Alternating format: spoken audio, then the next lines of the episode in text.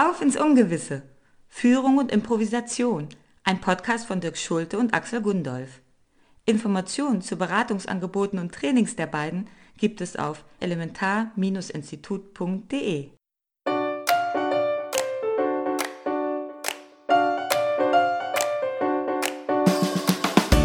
Führungskräfte haben es nicht leicht.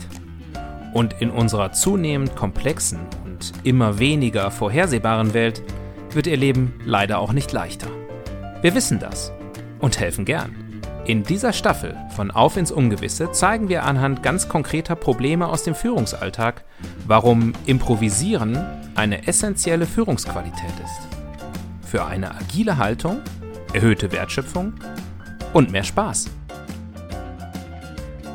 Hallo Dirk. Hallo Axel.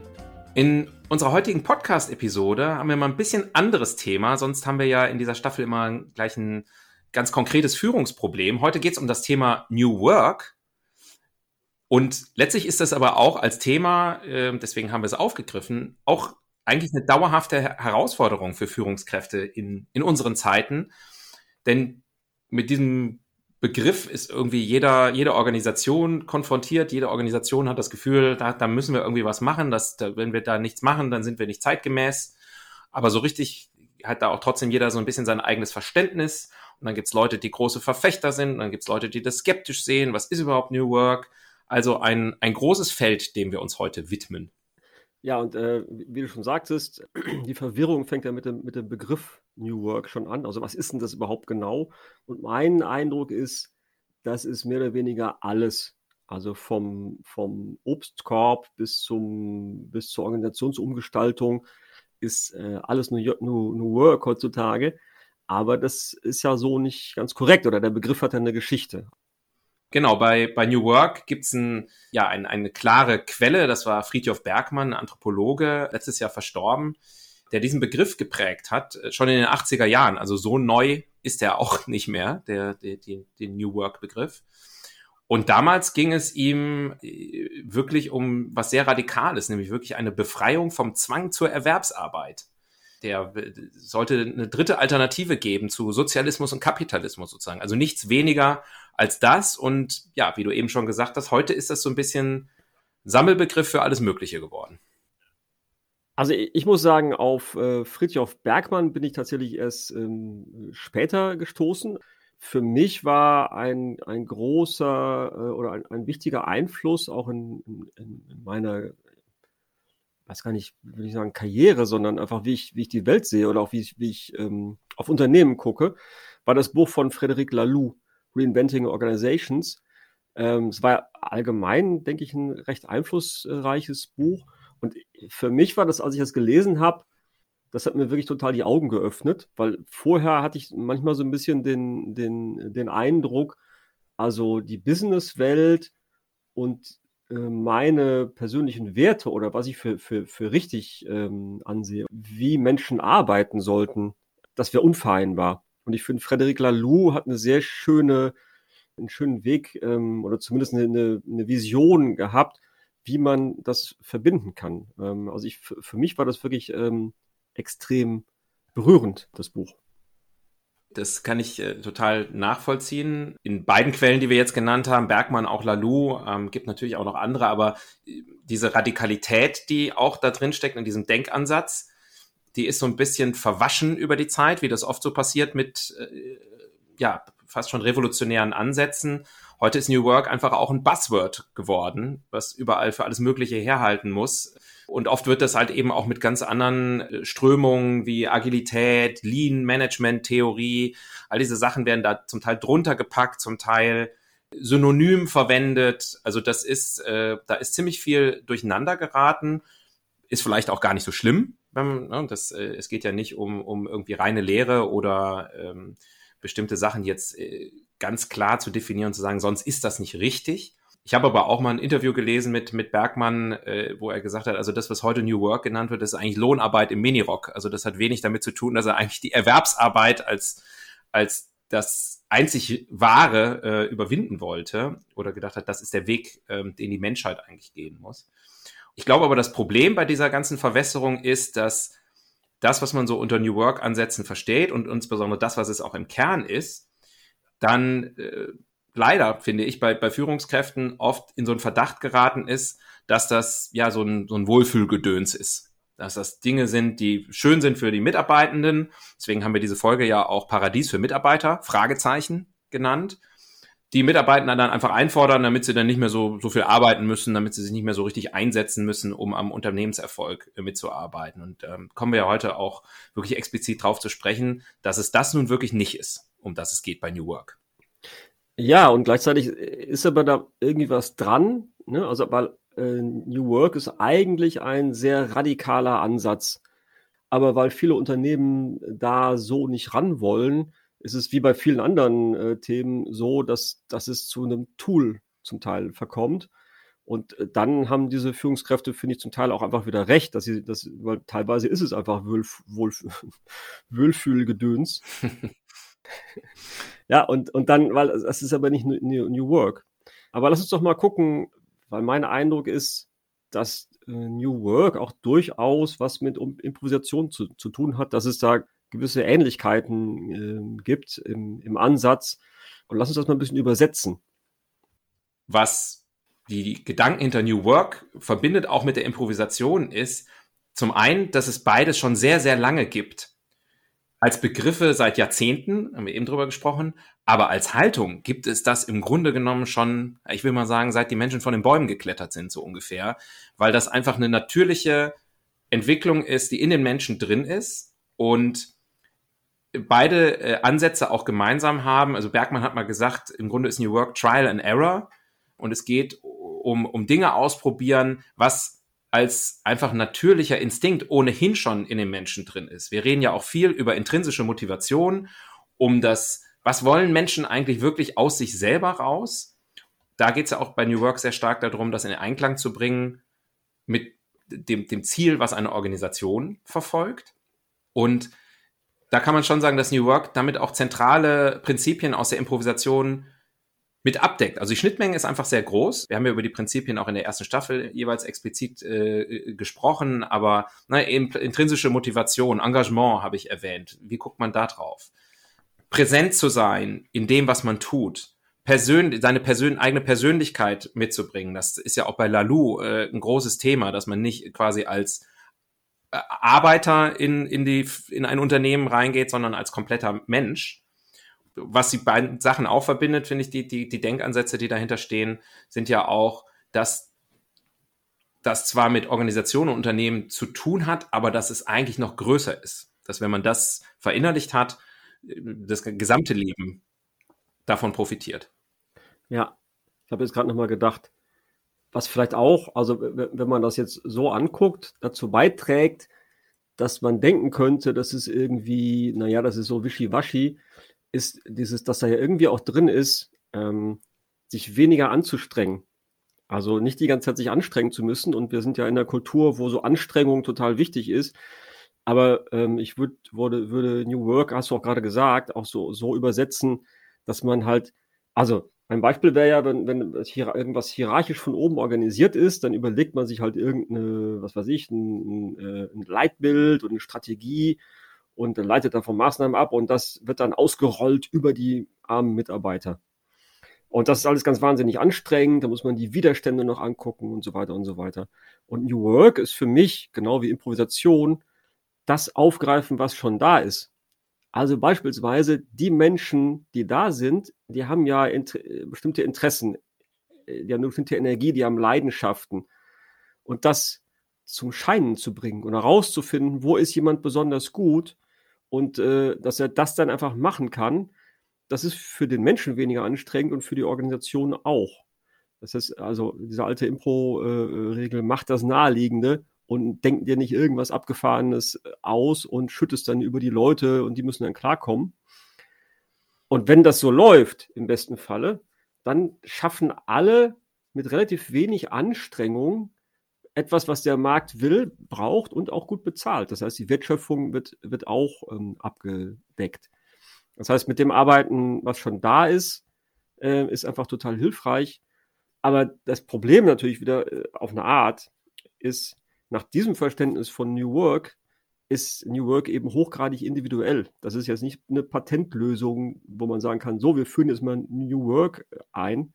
Das, äh, das gibt es nicht. Also das, da muss man, muss man wirklich genau hingucken und einfach schauen, okay, wo sind eigentlich die Probleme der Organisation und ähm, wie können wir gut zusammenarbeiten letztlich. Klingt ja nicht so fancy, aber wie können wir gut zusammenarbeiten und damit erfolgreich sein?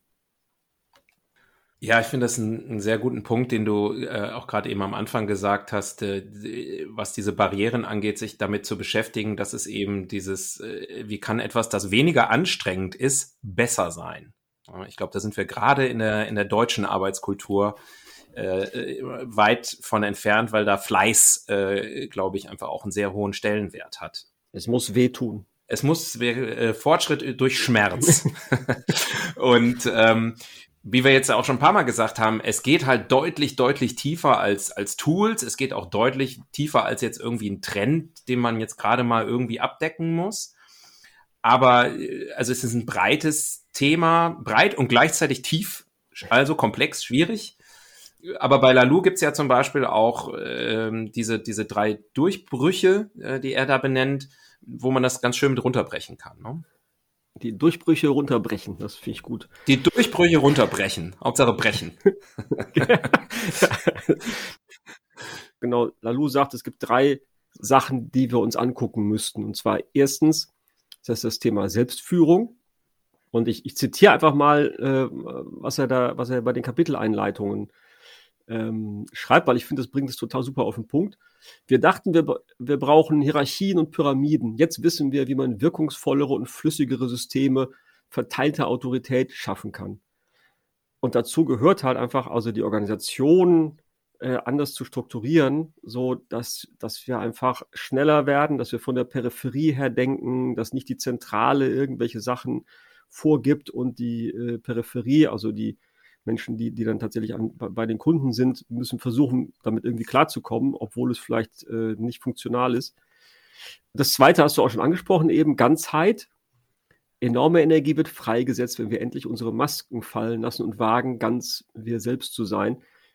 Das ist eben dieses, wenn ich mich einbringen kann als der Mensch, der ich bin, in ein Unternehmen, dann kann ich natürlich meine ganze Energie auch ins Unternehmen einbringen. Wenn ich mich aber die ganze Zeit versuche zu verstellen, weil die Organisation das von mir verlangt, was ja oft bei Führungskräften so ist, dass wir denken, okay, jetzt bin ich Führungskraft, jetzt muss ich mich auch mal zusammenreißen und darf nicht mehr so sein wie vorher.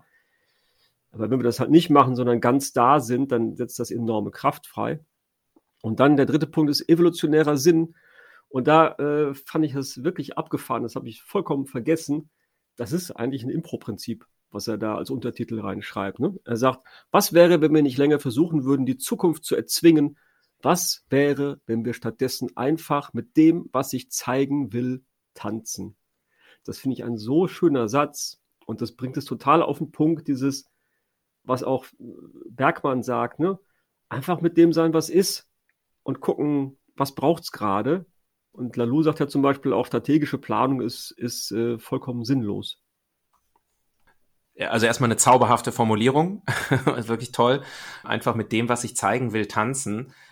Ich glaube, dass genau da so ein bisschen auch dieses Problem drin steckt, was wir jetzt schon öfter auch mal benannt haben, was äh, sozusagen hartgesottene äh, Business Leader mit, mit diesen Themen haben. Ne? Also dieses, man muss man selbst sein, man muss äh, nicht die, man kann nicht die Zukunft erzwingen, sondern tanzen mit dem, was sich ohnehin zeigen will. Das passt nicht so richtig zusammen mit dem, wie unsere, unsere Businesswelt funktioniert. Mhm. Aber das ist ja gerade der Umbruch, in der in diesem New Work-Begriff ja auch drinsteckt. Und es gibt ja nun auch wirklich Beispiele, die zeigen, dass das kein Widerspruch ist zu unternehmerischem Erfolg. Ja, ja, genau. Ne? Also Lalou zitiert ja dieses, und das ist in anderen Büchern auch, wird das immer wieder ganz gerne zitiert. Und ich habe extra geguckt, wie man es ausspricht. Also der niederländische Pflegedienst Bürzorg, ist, äh, das ist halt jemand, ähm, der die Pflege komplett anders organisiert hat, als das üblich war. Weil normalerweise, um Pflege effizient zu machen, wurde halt immer vorgegeben, also, äh, was weiß ich, waschen, vier Minuten, äh, drehen, zwei Minuten und so weiter. Und es wurde immer mehr mechanisiert. Und dieser, äh, der, der, der äh, Mann, der Bürzog äh, Zorg gegründet hat, hat gesagt, das ist unmenschlich, äh, ich mache das anders. Und er hat äh, kleine Teams gegründet, ohne Hierarchie, die auf eine ganz andere Art sich um die Pflegebedürftigen gekümmert hat. Nämlich zum Beispiel gibt es da keine Zeiterfassung. Es ist ein menschlicher Ansatz. Und zum Beispiel, wenn die reinkommen, äh, dann trinken sie erstmal Kaffee mit den äh, oder Tee oder was auch immer, also mit den Menschen, die sie betreuen, wo man so denken würde, ja gut, aber äh, das können wir uns halt nicht leisten in unserem Sozialsystem. Und dann ist aber dieses, äh, ist eine Studie ähm, in, in dem Buch auch abgebildet, dass Ernest und Young, die ja auch nicht verdächtig sind, dass sie besonders wischiwaschi sind, eine Studie gemacht hat, wo herausgefunden wurde, dass Bürzorg 40 Prozent weniger Besuchszeit benötigte, als vom Arzt verschrieben wurde. Und 30 Prozent der Einweisungen in die Notaufnahme wurden vermieden. Das heißt, der Ansatz ist der, wir gucken nicht auf Zeit, aber wir gucken auf, was ist denn wirklich notwendig. Und zum Beispiel haben die geguckt, wie können wir die Pflegebedürftigen mit ihrer Nachbarschaft vernetzen und wie können wir sie ermutigen, möglichst viele Sachen selbst zu machen. Aber das, das Interessante daran ist eben einfach, es klingt erstmal so, so wie so Gutmenschentum, aber es ist einfach viel, viel ähm, effektiver. Ich muss gerade denken, es macht ja auch systemtheoretisch Sinn, was, äh, was, was diese, dieser äh, Bürzorg-Case äh, zeigt. Weil das eine ist ja zu sagen, ich kann durch eine Reglementierung auf eine zeitliche Beschränkung, soll ich sagen, du hast vier Minuten Zeit, das zu machen und dann, äh, und dann kann ich das messen und dann erreiche ich etwas dadurch. Aber indem ich mich beispielsweise da raushalte und sage, das ist ein, das ist ja ein komplexes System, Pflege, und ich äh, erlaube da bestimmte Dinge, sich auf eine Art und Weise selber zu entwickeln und beobachte dann, was passiert und passe das dann an, ist der viel natürlichere Weg, einfach diesem Missverständnis vorzubeugen, zu sagen, ich muss als Manager eine, eine klare Vorgabe machen. Ich kann Dinge nicht einfach sich auf eine bestimmte Art und Weise entwickeln lassen, sonst mache ich meinen Job nicht. Und oft ist es eben so, ähm, wenn die Rahmenbedingungen stimmen, dass sich die Dinge von selber positiv entwickeln, weil das in den Menschen drinsteckt, weil das einfach in dem System Pflege, die Leute beispielsweise, das ist auch, finde ich, ein super Beispiel, für die Leute, die da reingehen, sind ja im Normalfall interessiert daran zu pflegen und Menschen zu helfen. Und wenn ich die einfach lasse, dann wird sich das, dann ist die Chance größer, als wenn ich den stark vorschreibe. Bildungssystem wäre ein anderes äh, super Beispiel dafür, wo, wo ja. sozusagen Leute, die natürlich die besten Intentionen haben, Lehrerinnen und Lehrer, äh, dann eben durch so Reglementierungen ähm, gegängelt werden. Ja, und also ich, ich, ich arbeite mit einigen Menschen, in der, die in der Pflege arbeiten. Und es ist wirklich spürbar, wie unglaublich intrinsisch motiviert die sind. Und dass sie vom System wirklich systematisch demotiviert werden. Diese Reglementierung und es ist, es ist ähm, praxisfremd und, und, und die Leute gehen, also es ist wirklich kein, kein Wunder, dass Leute, viele Leute aus der Pflege rausgehen, weil ihre Motivation wirklich systematisch zerstört wird. Mhm wenn man uns jetzt fragen würde, und das passiert ja, wir werden ja gefragt, äh, was ähm, kann ich denn aber jetzt als Organisation oder konkret auch als Führungskraft, als Verantwortliche, Verantwortlicher machen, wenn ich jetzt irgendwie New Work machen will? Ich glaube, es gibt so, so Sachen, wo ich sagen würde, erstmal, das sollte man nicht machen, ganz konkret. Nämlich man sollte sehr, äh, man sollte nicht auf Buzzwords reinfallen. Das ist leider, äh, muss man wirklich sagen, passiert das sehr viel, dass, dass, dass mit Labels einfach gearbeitet wird, in, in Methodiken, in Tools, in Beratungsansätzen, Trainingsansätzen, ähm, die sich sehr gut verkaufen, weil man halt mit einem Begriff, ne, das ist einfach eine Branding-Geschichte und dann verbindet man was damit und sagt, das muss dann wohl gut sein. Also wir würden uns zum Beispiel ja selber auch nicht als New Work-Berater bezeichnen, sondern es geht ja um, um, um Haltung und äh, eben nicht um Buzzwords. Ich würde sogar sagen, äh, dass 98 Prozent von dem, was ich so sehe in den Medien oder auch bei LinkedIn oder sonst wo, wo New Work draufsteht, nach dem Verständnis, was, was wir haben, ist das absolut nicht New, New Work. Total. Also es ist einfach, einfach nur ein Label, wie du gesagt hast. Aber es ist nicht nichts von dem, was zum Beispiel Lalou darunter verstehen würde, hat was damit zu tun.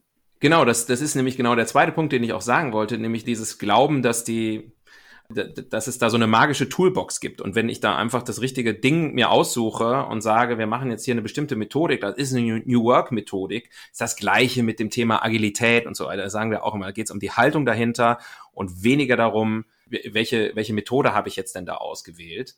Unser Ansatz, den wir auch verfolgen, zu sagen, man muss wirklich an den Kern gehen, in die Tiefe, Haltung, System und die Tools absolut sekundär die ist natürlich auch die schwierigere, die ist anstrengender, weil es ist sehr viel einfacher zu sagen, wir führen jetzt hier eine Methodik ein und dann wird das schon.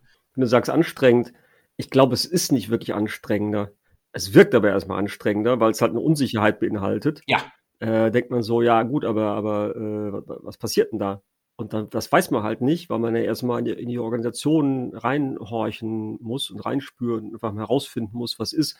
Statt zu sagen, ja gut, wir haben hier so ein New Work-Programm, das rollen wir jetzt aus.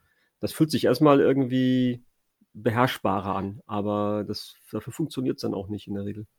Äh, völlig richtig. Also äh, genau, es ist äh, jede Minute, die man da reinsteckt, äh, die Frage besser zu stellen, äh, spart einem fünf Minuten bei der Findung von Antworten. Ja.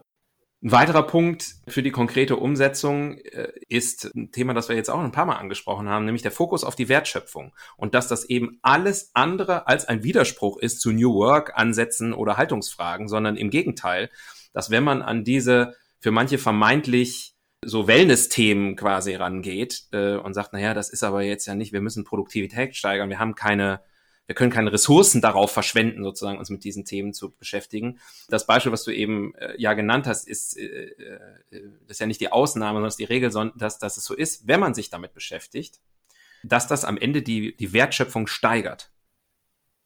Naja, also wenn ich jetzt einfach mal ein ganz, ganz konkretes Beispiel, was mir gerade so, was glaube ich jeder und jede kennt aus ihren Organisationen, das Thema Meetings, äh, sich Meetings anzugucken oder vielleicht Meetings abzuschaffen.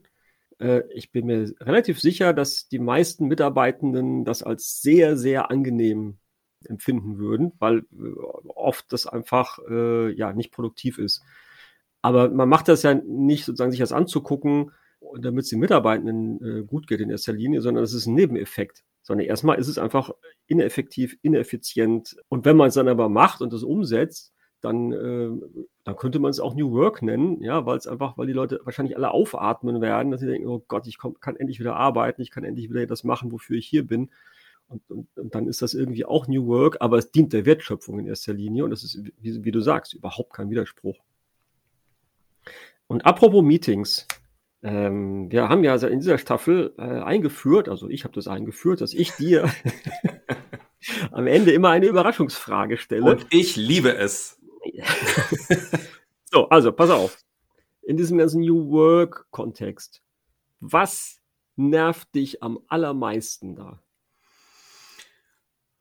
Ähm, ich glaube, das, was ich im, im, äh, in unserem Eingangsgespräch so als Schlangenölverkäufer bezeichnet habe. Also die, diese. Das musst du jetzt aber erklären. Ja, äh, diese äh, Menschen, die, die eben genau das machen, was ich vorhin gesagt habe, was man, wo man wirklich als Organisation aufpassen muss, was wird uns hier verkauft? Und äh, äh Schlangenöl, ich glaube, das gab es in den USA sozusagen, das wurde eine Zeit lang so von fahrenden Verkäufern als, äh, als Allheilmittel für alle möglichen Krankheiten äh, verkauft, hatten aber natürlich gar nichts gebracht.